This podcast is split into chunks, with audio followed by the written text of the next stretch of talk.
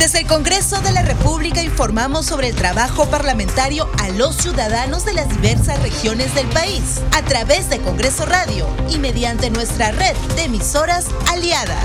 Nos escuchan en el norte, centro, sur y oriente del país por Radio Nacional, por 270 radios de la cadena Betel, por 50 emisoras de la red de comunicación regional RCR y otras 100 emisoras de Lima y el interior del país. Congreso Radio, informando en todas las regiones del Perú.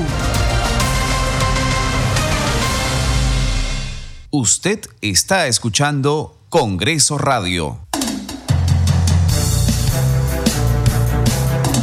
A esta hora presentamos Al Instante desde el Congreso, con todas las noticias del Parlamento Nacional. ¿Cómo están? Bienvenidos a su programa Al Instante desde el Congreso. Les saluda Carlos Alvarado y estos son los titulares. Congresistas de todas las bancadas iniciaron hoy la semana de representación correspondiente al primer mes del 2024 hasta el viernes 12 de enero, oportunidad en que toman contacto con la población nacional.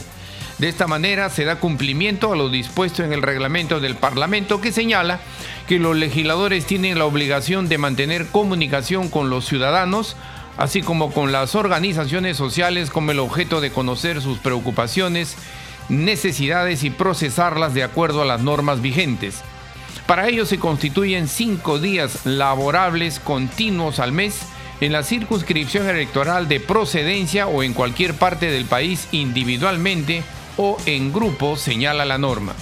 Desde Tacna, el parlamentario Isaac Mita Alanoca informó que se reunió con las autoridades regionales para dar a conocer los alcances de la nueva ley sobre el ordenamiento territorial y escuchar sus demandas.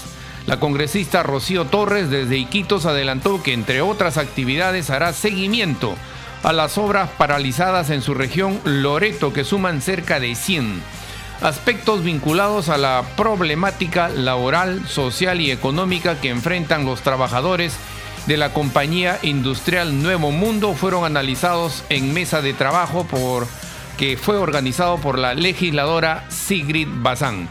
La Comisión de Ciencia realiza su cuarta sesión extraordinaria en la que aborda dos temas fundamentales como el cambio climático y la crisis del agua en nuestro país.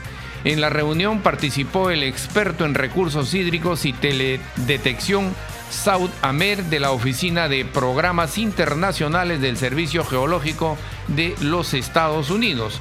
Uno de los puntos también que se trata en la sesión es el trabajo que realiza la Autoridad Nacional del Agua, ANA, sobre el mapa hídrico. También el avance del monitoreo global de los vientos alisios, los cuales impactan en el comportamiento de las, de las precipitaciones en el Perú. La Oficina de Participación Ciudadana del Congreso de la República ha organizado el Parlamento Escolar Lima Verano 2024. Para ello hace la convocatoria e invita a los jóvenes de tercero, cuarto y quinto grado de secundaria egresados en el 2023 de Lima y provincias a participar de este programa. Será una oportunidad para vivir la experiencia de ser congresistas a través del plenario escolar presencial que se desarrollará entre el 30 y 31 de enero del presente año en Lima. Las inscripciones se recibirán hasta el 12 del presente mes. Desarrollamos noticias en al instante desde el Congreso y desde hoy se inició la primera semana de representación del año 2024. Los congresistas de las diferentes bancadas se desplazaron a la costa, sierra y selva para recoger las demandas de las autoridades y los ciudadanos. Sobre el tema tenemos el siguiente informe. El incremento de lluvias, así como oleajes anómalos en la costa de nuestro país, mantiene en alerta a los congresistas de la República. En ese sentido, con el objetivo de monitorear de cerca las principales demandas de sus regiones, los parlamentarios viajarán a sus ciudades de origen en lo que será la primera semana de representación del nuevo año 2024. Mediante un oficio circular enviado a los 130 parlamentarios, la Oficialía Mayor del Congreso informó las fechas de la semana de representación para enero y febrero. La primera inicia del lunes 8 al viernes 12 de enero, mientras que la segunda del año será del lunes 5 al viernes 9 de febrero. Según lo dispuesto en el inciso F del artículo 23 del reglamento del Congreso, los congresistas están facultados a mantenerse en comunicación con los ciudadanos y las organizaciones sociales, con el objeto de conocer sus preocupaciones, necesidades y procesarlas de acuerdo a las normas vigentes. Cabe destacar que durante esta semana, si los casos lo ameritan, deberán atender las denuncias debidamente sustentadas y documentadas de la población, fiscalizar a las autoridades respectivas y contribuir a mediar entre los ciudadanos y sus organizaciones y los entes del Poder Ejecutivo, informando regularmente sobre su actuación parlamentaria. Desde Tacna, el parlamentario Isaac Mita Alanoca se reunió con las autoridades regionales para dar a conocer los alcances de la nueva ley sobre el ordenamiento territorial y escuchar sus demandas. Escuchemos. Una reunión respecto a lo que es el ordenamiento territorial, de lo cual somos autores de esta norma este, legislativa, eh, y lo, explicando eh, a la gerencia a fin de que puedan este, también tener conocimiento y de esa forma este, darle información a las autoridades competentes de esta ley que es sumamente beneficioso para el país, lo que es el ordenamiento territorial a nivel nacional. Nosotros, eh, así como en este momento estamos atendiendo, abriendo puertas, por ejemplo, tener una reunión virtual en gobierno regional, eh, lo que es este de saneamiento con la Autoridad Nacional de, de Bienes Nacionales. Entonces, en ese, por ejemplo, hay una apertura que se ha hecho y, eh, y, lo cual en este momento se está siendo atendido especialmente de una asociación de mercados porque tiene un carácter social, es un problema social y se le está atendiendo en forma virtual. Y también esos canales nosotros tenemos la, la, posibilidad de aperturarle y eso es lo que se está haciendo. Y asimismo se está recibiendo denuncias. Mañana tendremos una de las actividades importantes en salud. Por ejemplo, hay un problema del CLAS una de las postas médicas del distrito de Gregorio Albarracín, ¿no, ¿no es cierto?, que se le quieren bajar de, una categoría 4 al 3, entonces afectando la atención a la población y de esa forma también eh, viendo el tema de fiscalización en cuanto al manejo del CLAS, ¿no? El problemática en la región de Tacna es principalmente el problema de recurso hídrico. Ese tema también tratamos con el gobierno regional sobre ese tema, cómo poder mejorar eh, lo que es este, el, servicio eh, respecto y la obtención principalmente del recurso hídrico. Entonces, hay un problema que históricamente Tacna, pues en esta zona sur siempre ha sufrido. Entonces, ¿cómo también podemos repotenciar eh, lo que es este, ¿no? las fuentes donde se captan las aguas? Entonces, sobre ese tema también se ha tratado y, estamos también nosotros a propuestas legislativas al respecto a algunos cambios, inclusive en la ley de recursos hídricos, a fin de poder este, atender a la población. Y, es más, lo más eh, preocupante que tenemos una de las provincias, que es este eh, Jorge Basadre, que solamente a diario tiene media hora de agua, ¿no? Entonces hay una preocupación enorme de que esto puede crecer, pero también eh, diremos que también eh, informa muy esporádica también en este tiempo que está un poco, un poco las lluvias que están tratando de poder esto alguna manera mitigar, ¿no? Mitigarse porque está cayendo un poco de lluvia, pero no lo es suficiente. Entonces hay una preocupación enorme al respecto del recurso hídrico. ¿no? La agenda es el tema de eso, ¿no? del tema de comercio, el tema de salud, lo que vamos a, en tema de fiscalización, como mañana vamos a participar ¿no? en este centro de salud que se ha pedido principalmente a, aquellos este, que elaboran el centro y también de los usuarios de la población. Entonces mañana seguramente vamos a estar remitiendo nosotros esa información. Entonces, y asimismo tenemos el problema, como lo vuelvo a repetir, recurso hídrico. Así en los otros temas también es tema comercio. Tacna es 75% del negocio por ser zona de frontera, ¿no? Y desde Iquitos, la congresista Rocío Torres adelantó que entre otros o entre otras actividades hará seguimiento a las obras paralizadas en su región Loreto que suman cerca de 100. Escuchemos. Nos encontramos en la sede de la Contraloría General de la República, en la región Loreto, capital Iquitos, Estamos con el ingeniero Roy Salazar, eh, donde vamos a dar inicio a la supervisión de obras paralizadas que tenemos en la región Loreto. Eh, vamos a visitar obras que tiene la Universidad Nacional de la Amazonía Peruana, nos vamos a dirigir hasta Zungarococha, eh, de aquí del centro de Iquitos hasta Zungarococha debe ser una media hora, para ir a supervisar dos obras eh, desde el año 2021 que se encuentran paralizadas hasta el día de hoy. Me encontré con varios hermanos también de las comunidades indígenas donde ellos el día de, de, mañana tienen un evento grande sobre la remediación.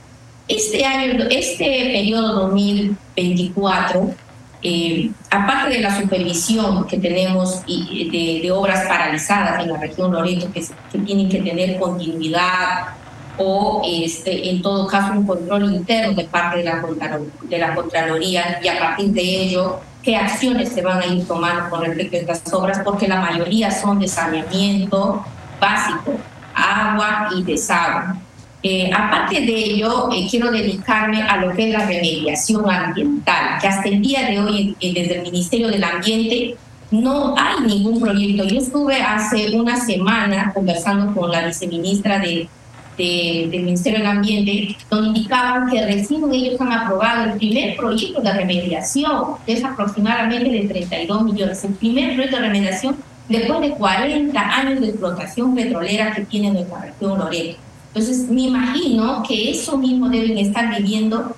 También estuve por el sur, en, este, en, este, en estas fiestas, tuve la oportunidad de conocer el Perú profundo también, donde pude ver eh, los relaves que hay eh, sobre la minería en, en Puno, en, en Arequipa y también en Cusco. Vamos a hacer el seguimiento de las obras paralizadas, que en Loreto hay más de 100 obras paralizadas.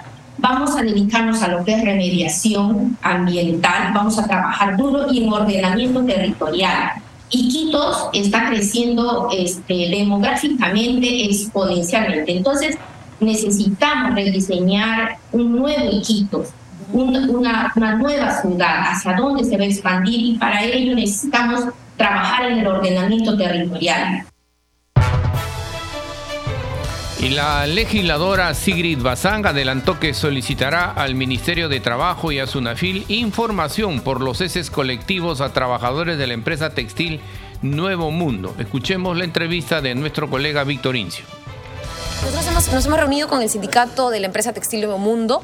Es un sindicato que ya tiene, igual que la empresa, pues, casi 70 o más años de, de, vida y de existencia y lamentablemente ellos enfrentan algo que es muy común cuando hay sindicatos fuertes y son las amenazas de despedir a quienes están sindicalizando. En este caso, a través de un cese colectivo. ¿Qué ocurre con los ceses colectivos? Más del 90% de ceses colectivos son eh, improcedentes de acuerdo al Ministerio de Trabajo. ¿Por qué? Porque normalmente se usan como herramientas para permitir algo que aquí en el Perú se llama suspensión perfecta que es algo que yo considero en el mundo laboral antinatural, que a un trabajador, siendo trabajador, no se le pague. Porque cuando hay un vínculo laboral, hay un sueldo. Cuando no hay un sueldo, lamentablemente ese vínculo se extingue. Acá no, acá te permiten seguir llamándote trabajador aunque no te paguen absolutamente nada. Entonces, lo que ocurre es que los ceses colectivos permiten que automáticamente el trabajador se vaya a su casa sin sueldo hasta que el Ministerio de Trabajo diga que ese, ese colectivo no procedía. ¿Cuánto tiempo puede pasar? Un mes, dos meses, casos que yo he visto de sindicatos, un año. Y lamentablemente ya los trabajadores están absolutamente sin ningún ingreso. Entonces, este es el caso del Sindicato de Nuevo Mundo, lo que estamos tratando es apoyarlos. Entiendo que incluso han hecho una olla común para solidarizarse porque esto implica jornadas enteras, ¿no es cierto?, de luchas, de protestas, ante la falta de diálogo y lo que queremos es que la empresa cumpla porque ya este es un sector que además no solamente se ocupa del mercado local, sino que exporta al extranjero. Entonces vamos a pedir algunas solicitudes de información y vamos a estar apoyando a los compañeros en su medida. ¿no? se le escuchó la problemática de este sindicato, ahora va a pedir una entrevista de repente con el ministro, va a mandar un escrito. Ellos han mandado una carta a la propia presidenta de la República. Sería bueno que ningún congresista tuviese que tocar la puerta, sino que la presidenta fuera presidenta de todo el país. Lamentablemente no estamos en esas condiciones, pero lo que vamos a sí hacer es en estos momentos oficiar al ente competente que es el Ministerio de Trabajo y por qué no a SUNAFIL para que si es que hay alguna fiscalización sepamos los resultados, ¿no? Seguimos desarrollando noticias en al instante desde el Congreso. El congresista Fernando Rospigliosi consideró que el ex jefe del gabinete ministerial, Aníbal Torres, debe ser denunciado por el encuentro con un cabecilla terrorista en la Universidad Nacional Mayor de San Marcos. Escuchemos boca del propio Aníbal Torres se ha confirmado que cuando él era decano en San Marcos coordinaba actividades directamente con Sendero Luminoso para oponerse y denigrar a las Fuerzas Armadas que combatían a esa organización terrorista. Eso demuestra que desde hace mucho tiempo Aníbal Torres era socio y cómplice del terrorismo. Eso explica también su acercamiento a Pedro Castillo, otro socio y cómplices del Movadef. Y confirma que hasta hace poco ocuparon el gobierno una pandilla no solo de corruptos, sino de gente vinculada al terrorismo. Aníbal Torres debería ser denunciado por eso también. Seguimos desarrollando noticias en al instante desde el Congreso. La Subcomisión de Control Político inició el análisis del decreto legislativo 1605 que optimiza la investigación del delito a cargo de la Policía Nacional y el Ministerio Público. Sobre el tema tenemos el siguiente informe. En una sesión extraordinaria, la Subcomisión de Control Político, presidida por la congresista Patricia Juárez Gallegos, inició la evaluación del decreto legislativo 1605 destinado a optimizar el marco legal que regula la investigación del delito y la intervención de la policía y la fiscalía. Para el congresista Héctor Ventura, el decreto legislativo es pertinente, constitucional y cuestionó la liberación de presuntos delincuentes. Vemos hace poco en mi región Tumbes, señora presidenta, un trabajo eh, exhaustivo, un trabajo loable de nuestra Policía Nacional. Pasa investigación, el juez lo libera. Pasan unos días los mismos personajes, los mismos sujetos asesinando en una eh, región fronteriza, como es Tumbes. En ese mismo eh, criterio, señora Presidenta, eh, creo que no, no debemos temer y defender derechos de la ciudadanía, no defender derechos de criminales como si lo hacen algunos. Durante su intervención en la subcomisión de control político, el fiscal supremo Alcide Chinchay Castillo sostuvo que es atribución de la fiscalía calificar y atribuir responsabilidad en una investigación y expresó su preocupación por los alcances del decreto legislativo 1605. En la investigación de un delito, el fiscal a cargo de la investigación y los efectivos policiales no están en una situación de igualdad. Esto, por ejemplo, nos preocupa el artículo 69 del Código Procesal Penal modificado por el 1605. Ahí se hablaba de que el fiscal del caso concreto da directivas y ahora se ha cambiado eso de directivas por coordinaciones. Entonces, un poco como que eh, los impulsores de este decreto legislativo han querido, digamos, equiparar, que son dos entidades que están en el mismo plano, y eso sencillamente nos preocupa. El fiscal supremo Alcide Chinchay afirmó que la entidad llamada a calificar los hechos es el Ministerio Público por ser el titular de la acción penal. También expuso ante la comisión el fiscal provincial Alfonso Peña Cabrera Freire. Los congresistas Jorge Marticorén y Gladys Echaí se pronunciaron a favor de continuar con el análisis del decreto legislativo 1605. La congresista Patricia Juárez anunció que convocará para una próxima sesión a los ministros de Justicia y del Interior, quienes excusaron de asistir en la fecha. El fiscal de la Nación se disculpó de participar en la presente sesión por motivos de agenda. Seguimos desarrollando noticias en al instante desde el Congreso. Una exhortación al Poder Ejecutivo a acelerar la remediación del derrame petrolero del 2022 en la Pampilla se dio en la Comisión de Pueblos Andinos. Los detalles en el siguiente informe congresistas de la Comisión de Pueblos Andinos, que preside la congresista Ruluque Ibarra, exigieron al vicepresidente de la refinería La Pampilla, Luis Vázquez Madueño, desarrollar un diálogo directo con las autoridades para resolver con urgencia los problemas que afectan a la población por el derrame de petróleo ocurrido en La Pampilla. Resaltaron el desarrollo de manera efectiva el proceso de remediación y que se conozcan los planes de rehabilitación por parte del Ministerio de Energía y Minas que de parte de la comisión vamos a presentar un informe producto de estas del desarrollo de estas cuatro sesiones que hemos tenido alrededor de control político respecto al tema de Repsol, el cual trasladaremos también a su, para su conocimiento y le solicitamos a la empresa que pueda trasladarnos la información de los últimos informes que estuvieran este, desarrollando.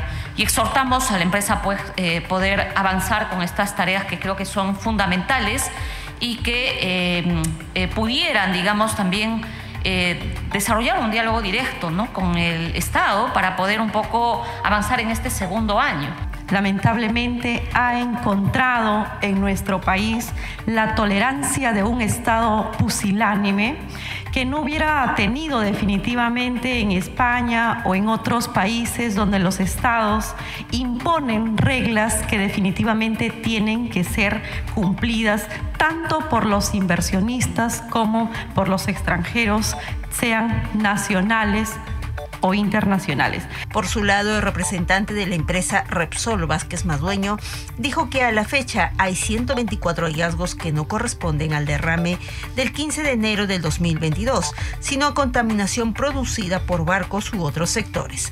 Además, informó que se ha compensado al 90% de los afectados, de acuerdo a la lista presentada por la PCM. Como he comentado, hemos pagado el 98% del censo. Eh, los que no hemos logrado contactar es porque eh, no hemos eh, hemos intentado llegar a ellos a través de todos los medios. Le hemos pedido ayuda a la PCM, eh, a Indesi, para que nos ayude a contactar a esta población, que aproximadamente son 300 personas, y eh, no, no, no, no, no, lo hemos podido lograr. No solamente en este 98% están los directos afectados, también hemos considerado un proceso para aquellos de herencia, gente que no o que ha fallecido en el camino, los herederos también puedan tener el derecho de las Por su parte, Luis Antonio Díaz Barroso, presidente de la Asociación de Pescadores Artesanales del distrito de Aucayama, dijo que aún no tienen conocimiento si se aprobaron los planes de rehabilitación que la empresa petrolera Repsol tenía que presentar. Además, cuatro de los seis planes que existirían no contarían con los requisitos necesarios. En tanto, Gumercindo Varapilco, en representación de la Asociación de Comerciantes y Pescadores Unidos por Ancón, sostuvo que es el oleaje del mar el que limpia las playas. Asimismo, demandó el pago de compensaciones a los afectados. Miguel Núñez Cuba, presidente de la Asociación de Pescadores, Fundadores, Armadores y Estibadores Artesanales de Bahía Blanca, dijo que después del derrame ocurrió que afectan el medio ambiente, tanto a personas como animales y plantas. La cifra oficial del volumen derramado fue de 10.396 barriles de petróleo, impactando las costas de Ventanilla, Santa Rosa, Aucayama, Ancón y Chancay, y los afectados fueron 10.300 personas.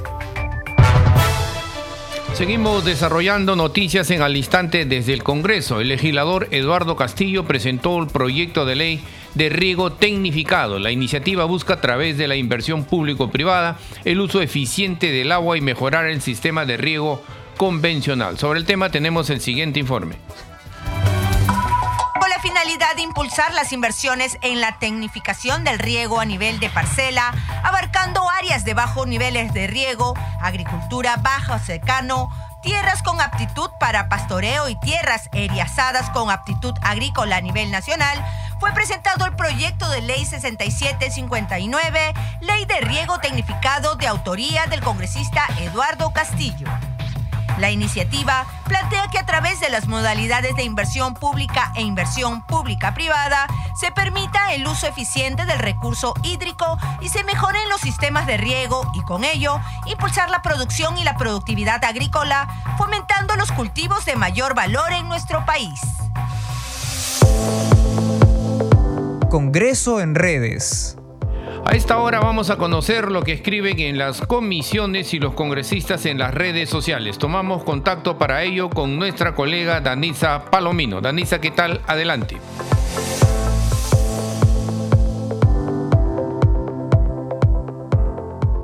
Muchas gracias, Carlos. Vamos a dar cuenta de las publicaciones en redes sociales. Iniciamos con la cuenta de la congresista Patricia Chirinos. Dice lo siguiente: la deplorable situación que padecen miles de chalacos en el Hospital Daniel Alcides Carrión del Callao es alarmante.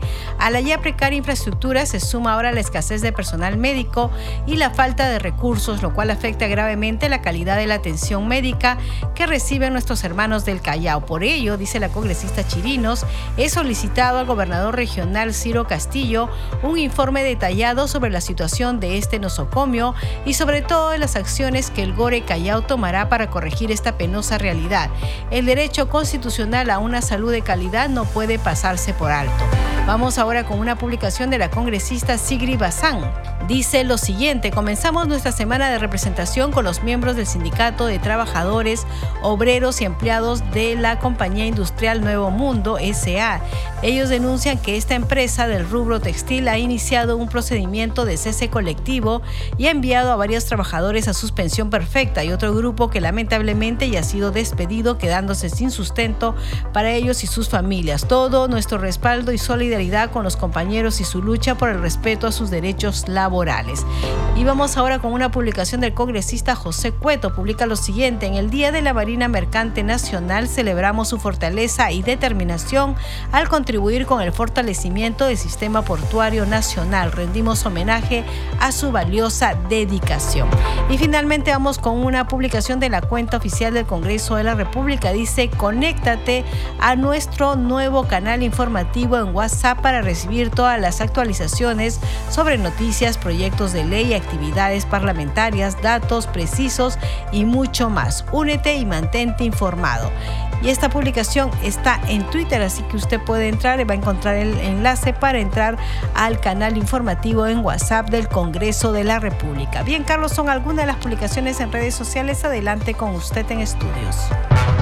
Danisa, nuestra colega Danisa Palomino con el segmento Congreso en redes.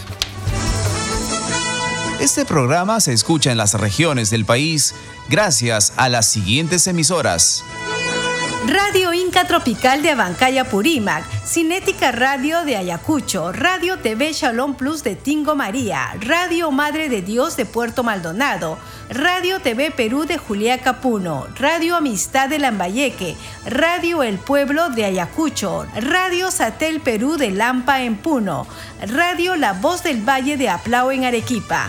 Radio Estar de Moyendo en Arequipa, Radio Gaceta Ucayalina Online, Radio Líder de la Unión en Piura, Radio Victoria de Ocros en Huamanga, Ayacucho.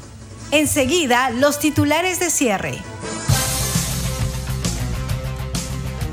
Congresistas de todas las bancadas iniciaron hoy la semana de representación correspondiente al primer mes del 2024. Va hasta el viernes 12 de enero, oportunidad en que toman contacto con la población nacional. De esta manera se da cumplimiento a lo dispuesto en el reglamento del Parlamento que señala que los legisladores tienen la obligación de mantener comunicación con los ciudadanos, así como con las organizaciones sociales como el objeto de conocer sus preocupaciones, necesidades y procesarlas de acuerdo a las normas vigentes. Para ello se constituyen cinco días laborables continuos al mes en la circunscripción electoral de procedencia o en cualquier parte del país, individualmente o en grupo, señala la norma. Desde Tacna, el parlamentario Isaac Mita Alanoca informó que se reunió con las autoridades regionales para dar a conocer los alcances de la nueva ley sobre el ordenamiento territorial y escuchar sus demandas. La congresista Rocío Torres desde Iquitos adelantó que entre otras actividades hará seguimiento a las obras paralizadas en su región Loreto que suman cerca de 100 aspectos vinculados a la problemática laboral, social y económica que enfrentan los trabajadores de la compañía industrial Nuevo Mundo fueron analizados en una mesa de trabajo que organizó la legisladora Sigrid Bazán. La Comisión de Ciencia realiza su cuarta sesión extraordinaria en la que aborda dos temas fundamentales, como el cambio climático y la crisis del agua en nuestro país. En la reunión participó el experto en recursos hídricos y teledetección South Amer de la Oficina de Programas Internacionales del Servicio Geológico de Estados Unidos. Uno de los puntos que se trata en la sesión es el trabajo que realiza la Autoridad Nacional del Agua sobre el mapa hídrico, también el avance de monitoreo global de los vientos alisios, los cuales impactan en el comportamiento de las precipitaciones en el Perú. La Oficina de Participación Ciudadana del Congreso de la República organizó el Parlamento Escolar Lima Verano 2024 para ello hace la convocatoria e invita a los jóvenes de tercero, cuarto y quinto grado de secundaria egresados en el 2023 de Lima y provincias a participar de este programa. Será una oportunidad para vivir la experiencia de ser congresistas a través del plenario escolar presencial que se desarrollará el 30 y 31 de enero del 2024 en Lima. Las inscripciones se recibirán hasta el 12 del presente mes. Hasta aquí las noticias en al instante desde el Congreso. En los controles nos acompañó Eduardo Esquén. Saludamos a Radio Luz y Sonido de Huánuco, Radio Capullana de Sullana en Piura, Radio Sabor Mix 89.9, FM de Kiben Yungay Ancash, Radio Mariela de Canta, Radio Sónica de Ayacucho, Radio Estéreo 1 de Jaugen Junín, Radio Acarí de Arequipa, Radio Continental de Sicuani en Cusco, Radio Máxima de Santa Rosa de Quibes y Radio Shalom 104.5 FM Villarrica Oxapampa en Pajo que retransmiten nuestro programa. Hasta mañana.